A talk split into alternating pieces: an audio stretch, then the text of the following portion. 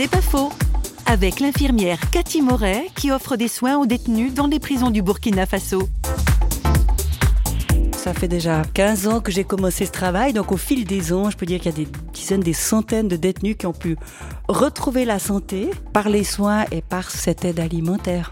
Et chaque fois qu'on trouve un détenu découragé, on prie pour lui, on l'encourage, euh, surtout quand ils sont transférés, des fois ils sont pas du tout en forme. Et on a vu souvent, ils nous ont dit, mais vous nous avez aidé à tenir parce que moralement, c'est très difficile dans une prison. Moi, j'ai vraiment à cœur de les soutenir, quel que soit leur délit. Ça, je leur demande pas. S'ils ont envie de le dire, ils le disent. Ma vocation, c'est de soigner, sans me poser la question est-ce que cet homme est bon ou pas? Et d'ailleurs, euh, on peut se poser à tous la question parce personne n'est bon ni mauvais, totalement. C'est pas faux, vous a été proposé par Parole.fm.